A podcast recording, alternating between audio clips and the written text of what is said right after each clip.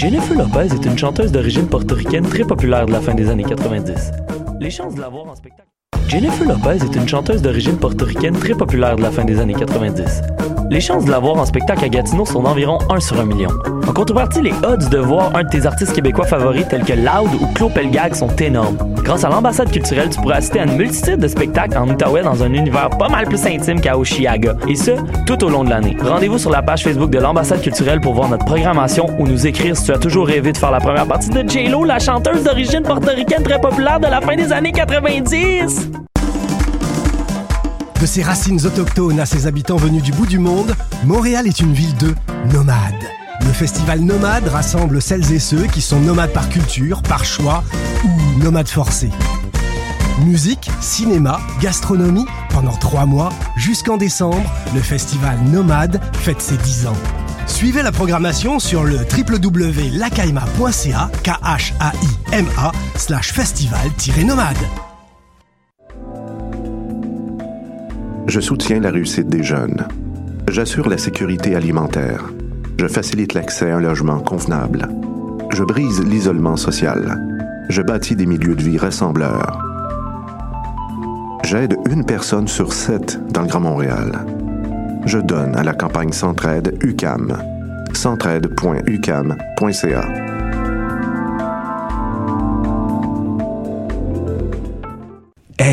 vous saviez que choc.ca ce n'est pas que du podcast C'est aussi 5 chaînes musicales 24 heures sur 24 pour vous accompagner partout. Rock, indie pop, hip-hop, musique francophone et musique électronique en écoute gratuite et à volonté. Pour les découvrir, rendez-vous sur le site de choc.ca sur l'onglet chaîne musicale. T'as raison, ma Brenda, c'est le résumé des nouvelles de la communication, du marketing, de la publicité et des médias en moins de 10 minutes. Chaque semaine, mets-toi à jour de l'actu, que tu sois professionnel du métier ou pas. T'as raison, ma Brenda, c'est le vendredi à 8h sur choc.ca. Le reste de la semaine en podcast et aussi sur Facebook. Podcast, musique, nouvelles. Vous écoutez choc.ca.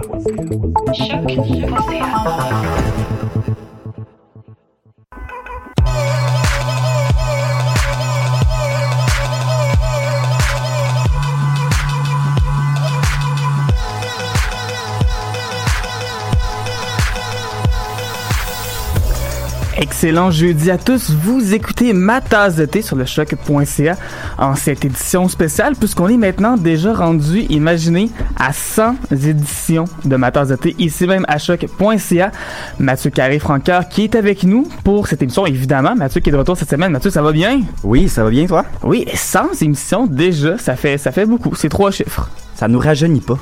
Non, effectivement, depuis nos débuts euh, modestes en fin 2016, alors qu'on faisait des émissions préenregistrées pour avoir du backup un peu.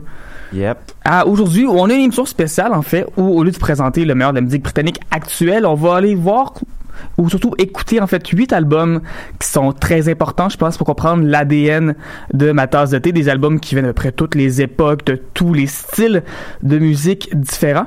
Et on va commencer ça tout de suite avec ce qui est peut-être un de mes top 5 albums préférés à vie. Ok, la barre est haute. Ouais, écoute, on part comme ça euh, sur les chapeaux de roue avec un album qui, au contraire, est extrêmement calme, honnêtement. C'est Nick Drake avec l'album Pink Moon. Euh, le regretté Nick Drake, donc, a fait paraître cet album-là en 1972. Il y a une histoire assez particulière autour de cet album-là. Euh, Nick Drake, c'est un auteur, compositeur, interprète très introverti qui avait déjà fait paraître deux albums avant, qui avaient été très bien reçus, des bons albums où il y avait quand même beaucoup d'instrumentation très riche. Et là, avec Pink Moon, en fait, euh, il est juste arrivé avec son, pour voir son étiquette de disque en disant J'ai fait un troisième album en passant. Il est fait, ça lui a pris deux nuits avec un producteur et au lieu d'avoir euh, des cordes, d'avoir des instrumentations riches, d'avoir des collaborateurs, c'est juste lui puis sa guitare. Il y a la chanson Pink Moon sur laquelle il y a du piano et c'est tout. Oui, le reste c'est assez simple en fait. Mais ça veut pas nécessairement dire que c'est mauvais. Au contraire, contraire. la simplicité, des fois, c'est là où tu vas chercher des points. Je pense qu'il a très bien réussi à faire ça. Euh, c'est un album qui est personnel, qui est vulnérable. C'est un album qui est vraiment sans artifice, mais qui est vraiment bien fait sur ce point-là. Ça prend beaucoup de talent, je pense, pour pouvoir faire un album aussi marquant Mhm. avec seulement une guitare, seulement sa voix. Mais c'est ce qu'il a réussi à donner avec Pink Moon. Un bon album pour l'automne, d'ailleurs. Mhm. Et c'est ce qu'on écoute à l'instant. La chanson titre de l'album Pink Moon. Voici Nick Drake, Amateur d'été, à choc.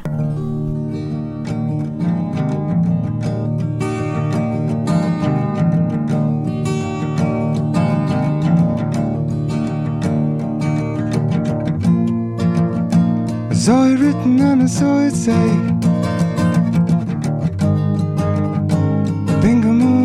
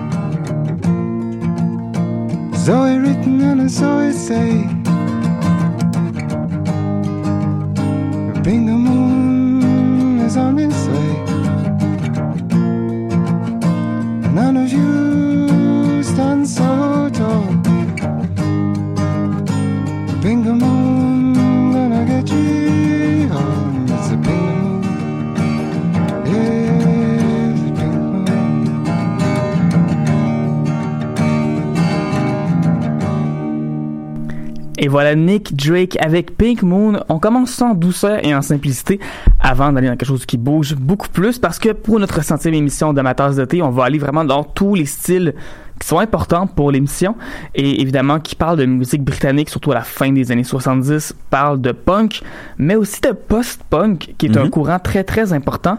Euh, en fait, bon évidemment, à la fin des années 70, le punk va se développer au Royaume-Uni parallèlement aux États-Unis, mais en même temps, il y a ce mouvement-là du post-punk qui va aller garder la même énergie euh, do-it-yourself, la même énergie tout court dans la musique, la même transgression même du punk, mais va appliquer des choses nouvelles, des idées contraires aux clichés du rock, va aller loin dans la technologie, on va utiliser des effets de guitare, on va aller chercher des influences par, un peu partout. On peut penser à Joy Division, Talking Heads, The Cure, mais aussi en 1979 à Gang of Four et leur album Entertainment, un album où la basse est très présente et qui fait un punk qui est très dansant, j'ai envie de dire.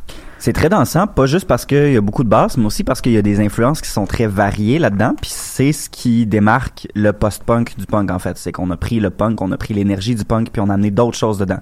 Fait que dans euh, Gang of Gang of Four, pardon, on retrouve, euh, oui, c'est sûr qu'il y a des influences du punk puis du, du rock, mais aussi un peu de funk, il y a du dub. Comme tu l'as dit, c'est dansant. Fait que c'est vraiment plus joyeux puis c'est plus euh, pop, j'aurais tendance à dire. Plus joyeux, je suis pas tout à fait certaine si c'est ce que j'utiliserais comme temps parce a En même- sonorité. En sonorité, oui, voilà. Voilà. C'est plus entraînant. ça, J'aurais peut-être tendance à dire ça, mais il y a quand même des, des paroles qui sont euh, un peu, un peu trash, cet album-là. Il y a des paroles qui sont politiques. Le groupe, d'ailleurs, est complètement à gauche dans le spectre euh, politique et il s'en cache vraiment pas. C'est Mais- d'ailleurs un de leurs aspects très punk. Ça- Oui. C'est un des aspects qui ont gardé voilà. du punk. C'est aussi évidemment toute l'urgence. Ils ont quand même des, des bonnes guitares là-dessus. Euh, Il y a des riffs qui sont très, j'ai envie de dire, angulaires. C'est très carré. Mm. Souvent, c'est la guitare et la basse qui vont s'entrecroiser. Et honnêtement, après avoir écouté l'album Entertainment, juste pour me refaire une idée, j'ai écouté quelques chansons des Strokes et on sent que les Strokes sont extrêmement influencés par Gang of Four. Surtout si on pense à des chansons comme Reptilia, par exemple, des Strokes, où il y a justement ces guitares-là qui s'entrecroisent. Ça fait très, très, très Gang of Four. Il y a même Flea, des, le bassiste des Red Chili Peppers, qui dit très, très influencé par ça. Bref, c'est du punk qui se danse, et ça se danse quand même bien, je vous dirais.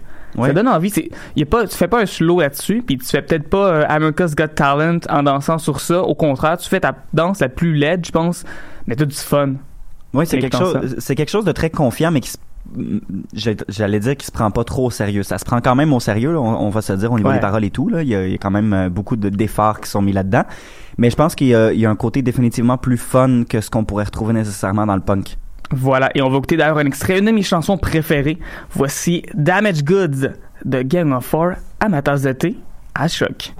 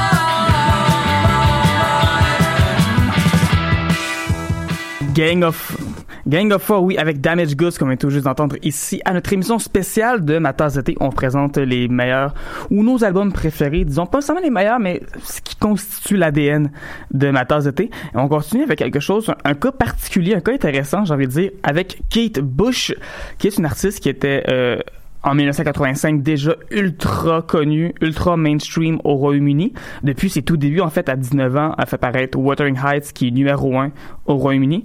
Mais en, Amérique du Nord, on savait pas vraiment c'était qui plus que ça. Puis c'était vraiment juste les réseaux étudiantes, comme Choc l'aurait sûrement été, Choc.cs, si les podcasts existaient en 85, qui faisaient jouer du Kate Bush. Mais là, avec Hands of Love, ça va commencer à changer. Et c'est un album que j'adore, honnêtement. Hands of Love de Kate Nash, euh, Kate Bush, oui. On se mélange tout le temps, Kate Nash et Kate Bush. Trop de Kate. Trop de Kate. Les, deux viennent du Royaume-Uni, les deux sont des habitués de ma tasse de thé. Ben, Kate Bush, pas encore. Éventuellement, là, je, je vais commencer à amener euh, Kate Bush plus souvent ici, là.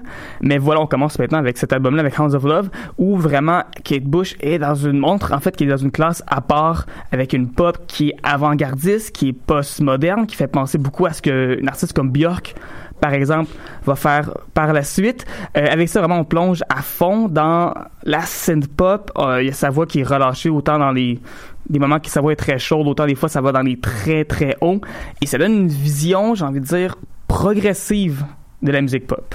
progressive et confiante. Oui. Euh, faut dire que c'est une fille qui a fait sa place là. euh, comme tu l'as dit, c'est une habituée des palmarès au Royaume-Uni, peut-être un peu moins de notre côté de l'Atlantique, mais faut dire que ça a été la première artiste solo à se rendre en première position du palmarès euh, au niveau des singles.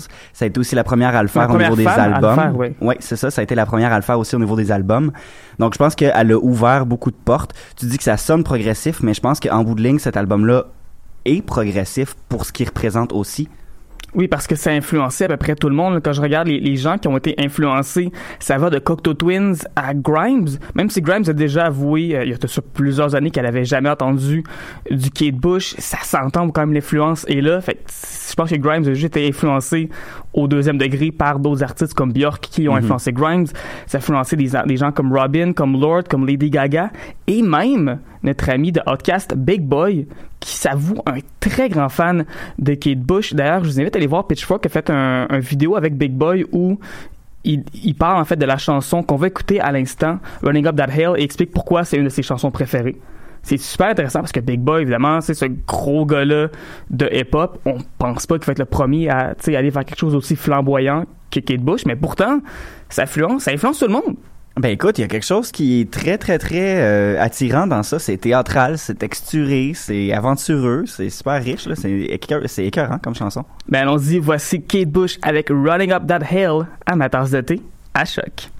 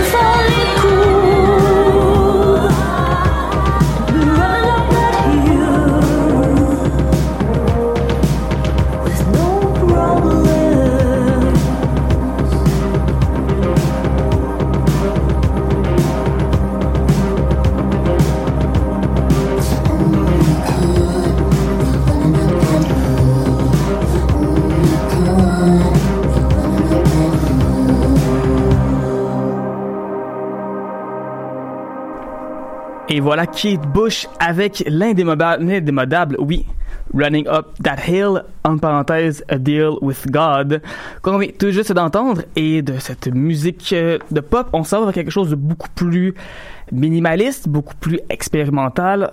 On se téléporte en 1992 en fait avec Afex Twin et Selected Ambient Works 8592.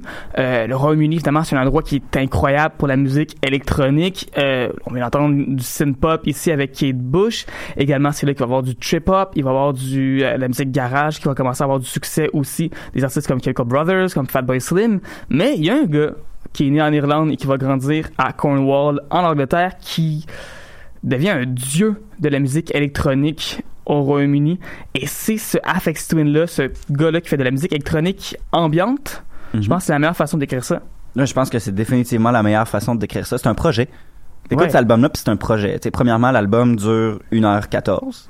Donc déjà là, on est dans, dans Ouais. le plus long. L'écouter, c'est un projet, ouais. C'est ça.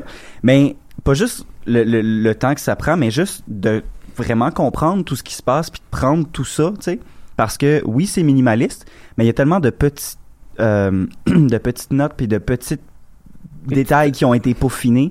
C'est tellement un travail qui est euh, ardu, un travail de moine que t'as pas le choix de vraiment prendre le temps de t'arrêter pour l'écouter. Tu peux pas faire autre chose en écoutant ça, puis vraiment prendre toutes les, subtilités de l'album. Voilà, on peut faire autre chose, évidemment. C'est ça que la musique ambiante permet de faire aussi. C'est possible d'écouter ça en arrière-plan, de faire d'autres tâches, mais si on veut vraiment apprécier l'album à son plein, et j'avoue que ça prend, euh, ça prend beaucoup d'écoute. Évidemment, l'album s'appelle comme ça euh, Selected Work 8592 parce que c'est l'album sur lequel il a commencé à travailler dans sa jeunesse jusqu'en 1992. L'album va sortir d'ailleurs en novembre de cette année-là et on sait évidemment qu'il est inspiré entre autres par le travail de Brian Eno qui est un pionnier lui aussi de la musique minimaliste et ça donne ce cet album-là qui est extrêmement bon, qui est extrêmement bien vieilli, ce qui n'est pas le cas de toute la musique électronique, surtout dans ces années-là. Non, Mais vraiment pas. je pense qu'en 92, il a mis la barre extrêmement haute. Il y a le Fact Magazine, entre autres, qui a nommé cet album-là le meilleur album des années 90. 90, oui, tout genre confondu, ce qui est pas rien quand même. Félicitations. Mhm. Bravo, on l'applaudit. Yes! Ça, euh, aurait, ça aurait été facile de dire que c'est Nirvana, mais non. Non. Ben non, mais de toute façon, Nevermind, tant qu'à moi, c'est un peu overrated, mais ça, c'est un débat pour un autre. C'est bon, mais c'est un peu overrated. Même- Ne- Nevermind, c'est pas le meilleur album de Nirvana, en passant, je, je, je dis ça tout de suite, là. Mais euh, ce que je veux dire, en fait, c'est que Afex Twin fait encore de la musique aujourd'hui. Il a pas arrêté, il en a fait, en fait, pas arrêté. Il y a quand même un bout qu'on l'a perdu de vue. Mais enfin encore, il a sorti un EP il a de cela pas très longtemps, qui est encore très bon. Mhm. Il réussit bien, ce monsieur Afex Twin. Et on espère le garder encore longtemps. On va écouter un extrait d'ailleurs tout de suite. Voici Pulse Width de Afex Twin à ma tasse à choc.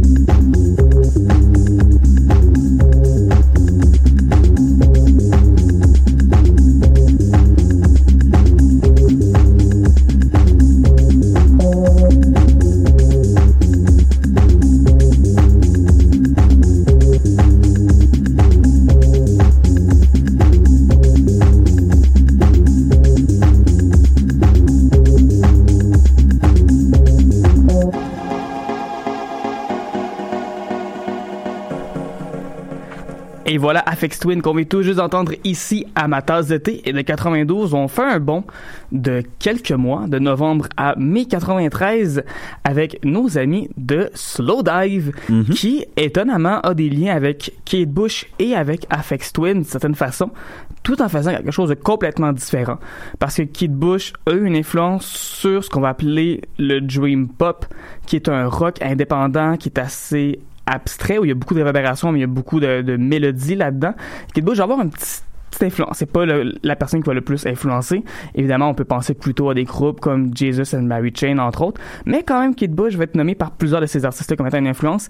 Et ce dream pop-là, qui va beaucoup naître à la fin des années 80, avec entre autres A.R. Kane également, qui avait été un de nos albums cultes il y a de ça quelques mois, ça va mener à ce qu'on va appeler le shoegaze. Shoegaze qui veut littéralement dire fixer des souliers, qui, un peu comme le dream pop, va avoir cet esprit-là un peu rêveur, l'esprit un peu abstrait, mais où il va avoir encore plus d'effets de guitare, où il va avoir un mur de son incroyable au travers. Et ça donne un album un peu comme Souvlaki de Slowdive, qui est notre euh, cinquième album ici aujourd'hui. Un album qui est tellement agréable à écouter, honnêtement. là. J'adore ce disque. C'est excellent comme album, puis c'est lui aussi un album qui a bien vieilli, Ouais. euh, qui a passé l'épreuve du temps euh, haut la main. Même Euh, plus que ça, parce que quand l'album est sorti, à l'époque, il y a eu des critiques assez tièdes, je dirais. Il y a des gens qui ont reconnu l'album pour ce qu'il était, c'est-à-dire un très grand album, mais il y avait un peu l'envie de tasser le shoegaze pour aller vers le Britpop, vers autre chose, et aujourd'hui, cet album-là est encore plus acclamé, en fait. Ouais, ben souvent c'est ce que ça prend un petit peu de, de, de temps, De prendre recul. un recul, réécouter ça, puis avec une tête fraîche, avec une, euh, une nouvelle idée de la chose, ben des fois ça change drastiquement sa perception. Puis je pense que c'est ce qui est arrivé parce qu'effectivement c'est un album qui a maintenant beaucoup beaucoup euh, de, de, de- de fans. Euh, J'aurais tendance à dire que c'est peut-être euh, un album qui est pas nécessairement le plus ensoleillé parce que pour moi du moins le dream pop c'est un style qui généralement est assez euh, ensoleillé qui, qui, qui, qui est joyeux Euh, ils ont quand même gardé un esprit plus euh, Mélancolique. mélancolique qu'on associe souvent au shoegaze. Fait que je pense que c'est là où le pont s'est fait, ce qui fait un, un mélange assez intéressant tant qu'à moi. Euh, mais mais l'album est, est vraiment excellent, très bien vieilli, puis je pense que la mélancolie, la mélancolie se démode jamais non plus. Et ça, c'était le deuxième album de Slowdive. Et entre le premier et le deuxième, ils sont tombés sur Afex Twin, un des membres du groupe Neil Allstate, son nom, lui qui écrit pas mal tout l'album, est tombé sur du Afex Twin. Et il y a des chansons comme Souvlaki Space Station dessus, où il y a cette influence-là, le groupe va ouvertement dire qu'ils ont été influencés par Afex Twin. Ce qui est assez intéressant d'avoir justement de la musique complètement électronique, influencée, quelque chose de très rock, où c'est beaucoup la guitare qui est là-dessus. Bref, ça donne un album qui, selon moi, est sublime. Puis je pense que c'est un album qui, lorsqu'il est écouté vraiment avec le volume bien, bien fort, ça enveloppe. Et il y a un moment dans la chanson qu'on va écouter à peu près, euh, qui s'appelle When the Sun, the Sun Hits. Après à peu près une minute, on dirait que juste comme une, une vague gigantesque qui frappe l'auditeur. Et je pense que c'est une grande force de Slowdive, c'est de créer justement cette enveloppe-là qui, qui, qui, recouvre en fait les personnes qui écoutent. Euh, Slowdive, pendant une vingtaine d'années, a été absent de des studios, des disques, mais l'année dernière a fait paraître un album éponyme excellent. D'ailleurs, on avait eu la chance d'aller voir Slowdive euh, au début du mois de mai l'année dernière, quelques jours à peine, je pense, ça faisait une journée littéralement ou deux que l'album était sorti. On a eu la chance de faire signer nos vinyles d'ailleurs par le groupe. Bref, un groupe qui est très bien vieilli, un groupe qui est encore très pertinent aujourd'hui en 2018. C'est Slowdive. On écoute un extrait de Souvlaki, When the Sun Hits, tasse d'été, à choc.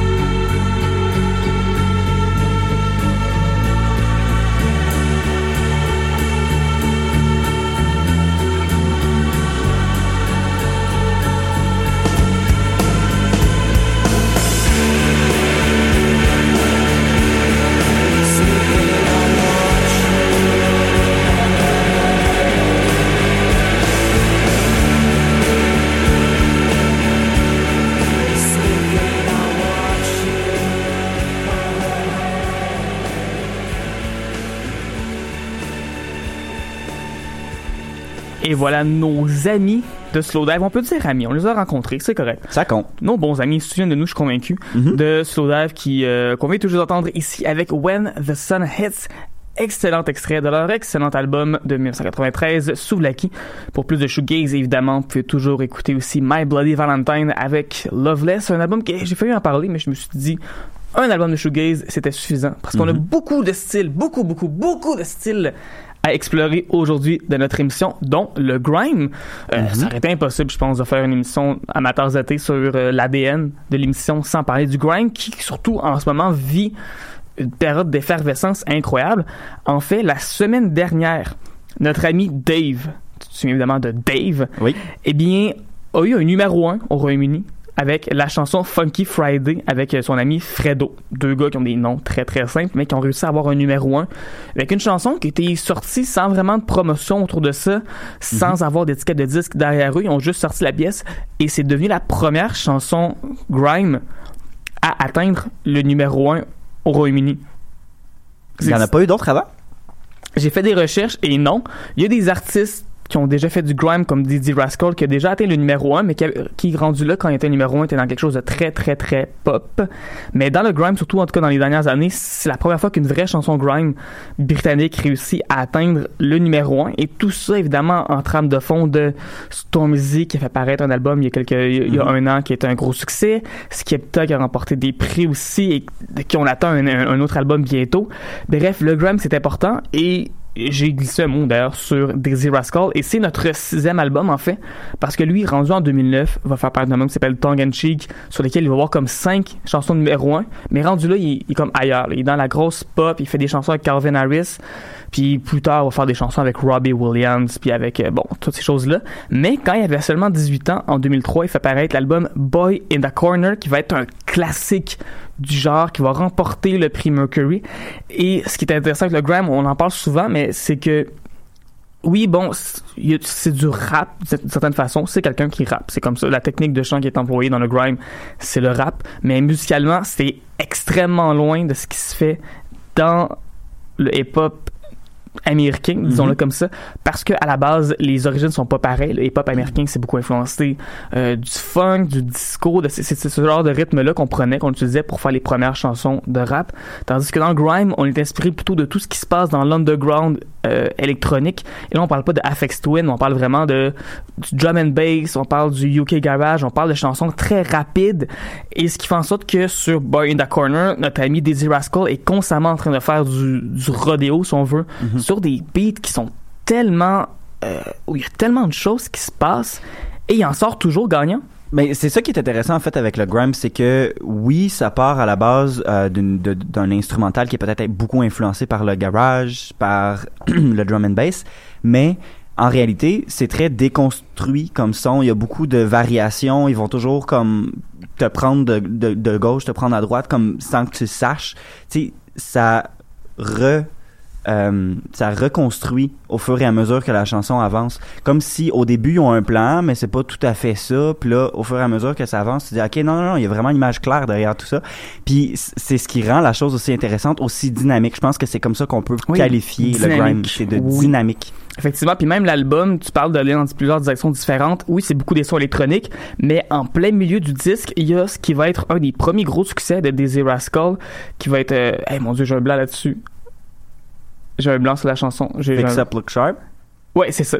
Fix Up Look Sharp, qui est pas du tout de la musique électronique, qui prend Non. un gros échantillon de Billy Squire, de The Big Beat. C'est juste une grosse batterie, une petite guitare qui donne une note aux huit mesures, mais c'est juste un gros drum.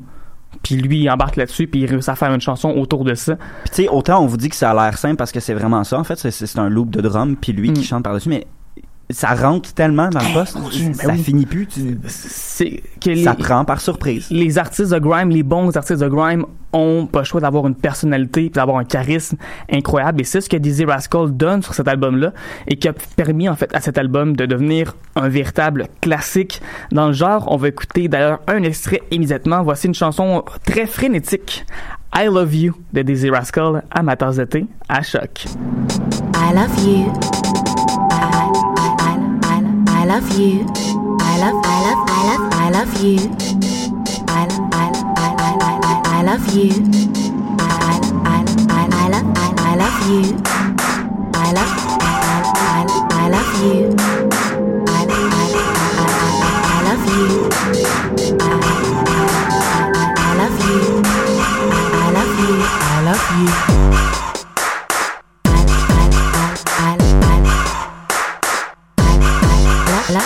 you.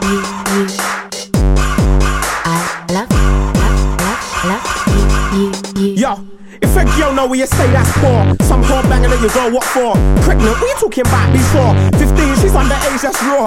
And against law, five years or more. Now she wants a score and a half a draw. That's the kind of threat that you can't ignore. That whore got you pinned down to the floor, but she own for you said three magic words. When that's the one for the buzz. When you said that, she forgot other words. It's over, you better start buying the prayers. There was no intention of her being wife. Now she knows this is ending your life. It's a real shame you got hacked by the horse. It's a shame that kid probably ain't yours. Yo, some bitch, you know. Keep calling my phone. She don't leave me alone. Just moan and groan. She keep ringing me at home. These days I don't answer my phone. That boy's some prick, you know. All up in my hair, thinks that I care. Following me here, following me there. These days I can't go nowhere. Ain't that your girl? No, I ain't my girl. I swear that's your girl. It ain't my girl. She got juice up. Oh well. She got jacked up. Oh well. I swear it's your man. I ain't got no man. He was with that man. He was just any man. He got hotted up. Oh well. He got whacked up. Oh, yeah, well. alright. She's a bad girl on the bus though. It's Captain Roscoe with a crossbow. She came, she got picked up, yo. Now that's what I love to get lost, ho. Dizzy Rascal come down like snow. With freezing cold flows like Moscow. Yo. Gun ho, get me upset, guns blow. Bitch, no, you're not ready for skid row. Bleak, no, busy Rascal, dig roll. Big feet full of fools on my big toe. I got no chaps, no chain, not much though. Get juice, but you don't get lost though. No slap, but you might get a coco. Yo. Jambo coming through like Rambo. Love ting takes two like tango. But she ain't no wifey, she can go. Yo, some bitch, you know. She keep calling my phone. She don't leave me alone. She Just moan and groan. She keep ringing me at home. These days I don't answer my phone. That boy's some prick, you know. All up in my hair, thinks that I care. Following me here, following me there. These days I can't go nowhere. Ain't that your girl? No, I ain't my girl. I swear that's your girl. It ain't my girl. She got juice up. Oh well. She got jacked up. Oh well. I swear it's your man. I ain't got no man. He was with that man. He just any man. He got hotted up. Oh well. He got whacked up. Oh, Listen, well. I like your girl, so you better look after your girl. Or I might take your girl, uh. then make your girl my girl. Switch your girl with me show. Switch me show with Chantel. Play Chantel with Chanel. Lyrical clientele, but I ain't a bow cat, I don't like the smell. I'm a ghost in the show and I make a boy I feel unwell. That girl from school, that girl from college, that girl gives brain, that girl gives knowledge, that girl gives head, that girl gives shine, that girl gives BJs at all times. She looks decent, she looks fine, but don't talk about wifey, she's not mine. She got battered six in the line, believe that's not a good sign. That girl some bitch, you know, she keep calling my phone, she don't leave me alone. She just moan and groan, she keep ringing me at home. These days I don't answer my phone. That boy's some prick, you know. All up in my hair, thinks that I care. Following me here, following me there. These days I can't go nowhere. Ain't that your girl? I ain't my girl. I swear that's your girl. It ain't my girl. She got juice up. Oh well. She got jacked up. Oh well. I swear that's your man. I ain't got no man. He was with that man. He was just any man. He got hotted up. Oh well. He got whacked up. Oh well. Ah, uh, busy rascal. Love you. Real deep. Love, love, love, love. It's all love. Love, love, love,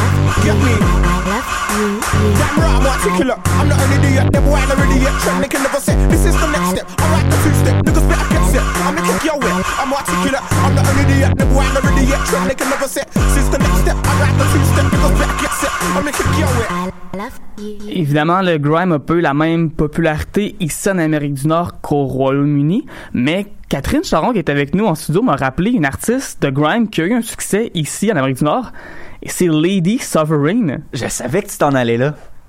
Love Me or Hate Me, ben oui, c'est du grime. C'est il y a un Ben oui. instrumental électronique à de ça qui, qui bouge beaucoup. Euh, cette fille-là a complètement disparu du radar, mais Mhm. il me semble que j'avais été voir sur Wikipédia il y a une couple d'années, voir comment qu'elle allait, puis elle allait super bien. Là, là un kid, puis euh, elle a Mhm. vu sa vie, puis elle a du fun, puis tant mieux. Ben oui, c'est ce qu'on lui souhaite. Voilà. On veut pas de mal à personne, nous. Voilà, c'était bon ça. Faudrait que je réécoute ça. Lady Sovereign. Mais sur ça, on continue en musique avec un album qui est paru en 2014. Euh, nous ici à l'Amateur de thé, chaque semaine on présente des albums cultes. Cet album-là, il est comme un an trop jeune pour être un album culte, mais assez pour dire que à une époque, j'ai critiqué cet album-là quand il était sorti, quand je faisais ma tasse de thé en solo à la radio de l'Université Laval. Et c'est un grand cru, c'est FK et Twigs avec LP1. Et je vous dirais que la musique R&B au Royaume-Uni a une saveur particulière.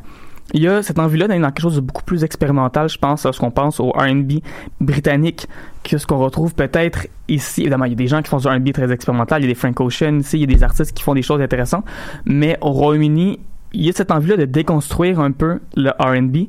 On peut penser à un artiste comme J. Paul, dont j'ai parlé de cela quelques semaines, qui a fait ça, même si officiellement il fait paraître seulement deux chansons, mais quand même son album qui leak sur les internets par la suite. Mais voilà que FK Twig se retrouve là-dedans et a peut-être fait le chef-d'œuvre, j'ai envie de dire, du R&B euh, britannique avec un album qui est tellement euh, particulier. C'est du R&B, c'est expérimental. Il y a des influences de trip hop, il y a des influences de musique électronique ambiante, un peu à la Afex Twin. Et il y a quelque chose de, et ça c'est particulier. J'ai vraiment, je dis ça parce qu'elle-même va le dire, puis ça s'entend pas du tout dans sa musique. Elle trouve que ce qu'elle fait c'est du punk.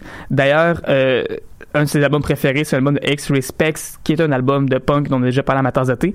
Il y a aucune guitare sur cet album-là, il y a aucune chanson qui va vite, mais il y a cette envie-là d'aller dans quelque chose de différent, je pense, avec FK Twigs. Ben, tu parles beaucoup de R&B. Tant qu'à moi, cet album-là, il est quasiment autant électronique que R&B.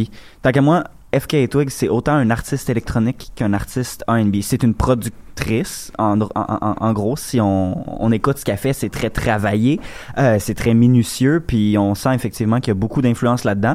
Je pense que de vouloir prendre un, un, un beat et de le déconstruire autant, d'en faire quelque chose d'autre, amener ça dans n'importe quelle direction, je pense que c'est peut-être là-dedans où on retrouve peut-être son esprit punk parce que c'est un peu anarchiste au niveau de la musique puis de la composition.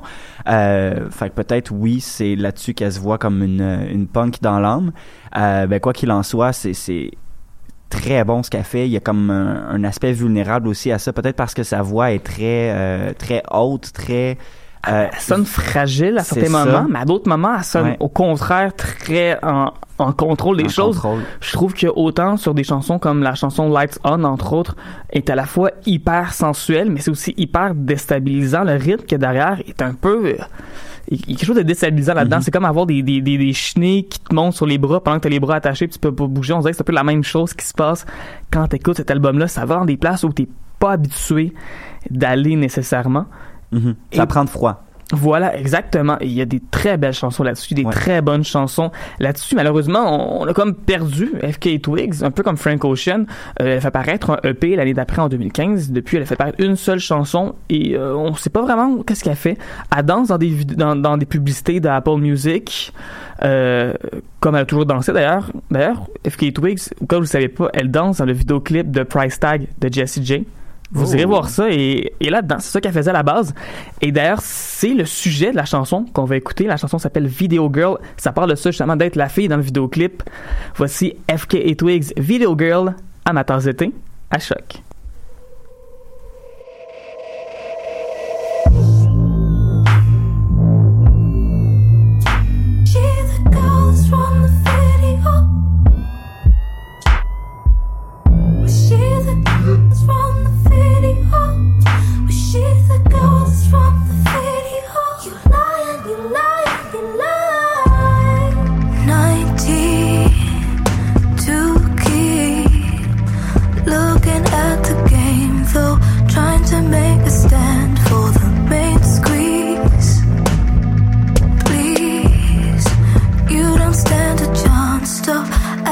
like you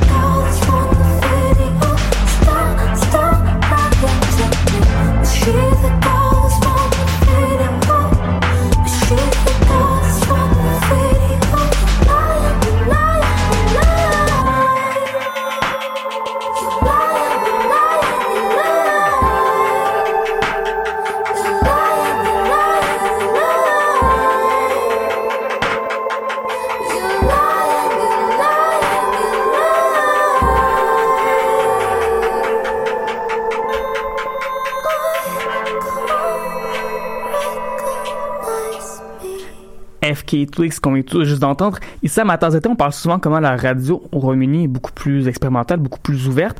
Et je me souviens, quand j'ai passé une année à Glasgow, d'être entré dans un magasin, la chanson jouait, tout simplement parce que c'est la radio qui jouait, puis il y avait ça à la radio, puis je me dis, quand est-ce qu'on va voir ça ici, au Québec, des radios qui osent aller dans des directions aussi intéressantes?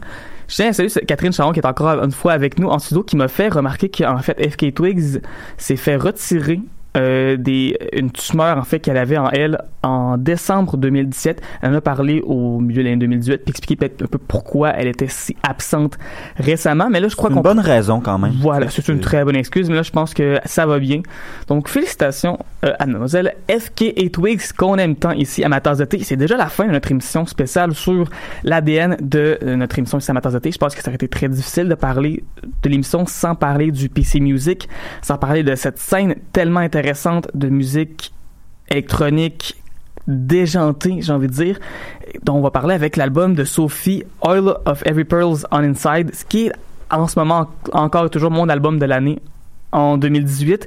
C'est un album qui parfois va être euh, dans les territoires très ambiants comme Is It Cold in the Water, comme Pretending. Il y a des moments qui sont très brutaux. où Il y a des gros riffs électroniques vraiment intenses avec des voix manipulées qui se rapprochent presque du scream là-dessus.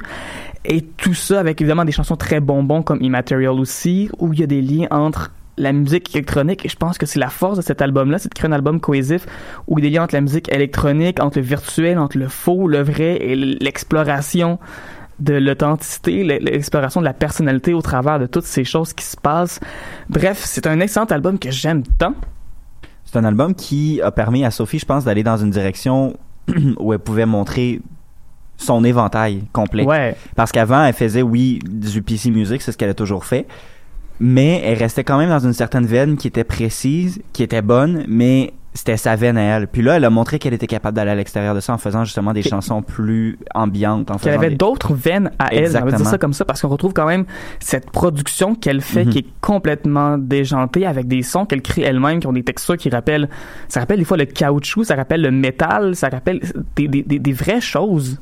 C'est très synthétique, mais pas pas juste dans le sens que c'est électronique, mais aussi dans le sens que ça rappelle justement la, la, la- la- j'ai envie de dire la consommation, mais tu sais, tout ce qui est créé par l'humain. Tout ce qui était pas là avant nous, dans le fond.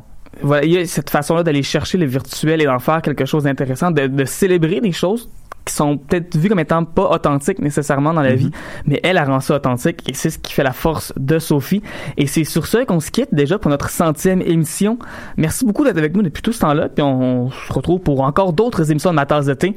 Voici Sophie avec Immaterial. Au revoir. Allez.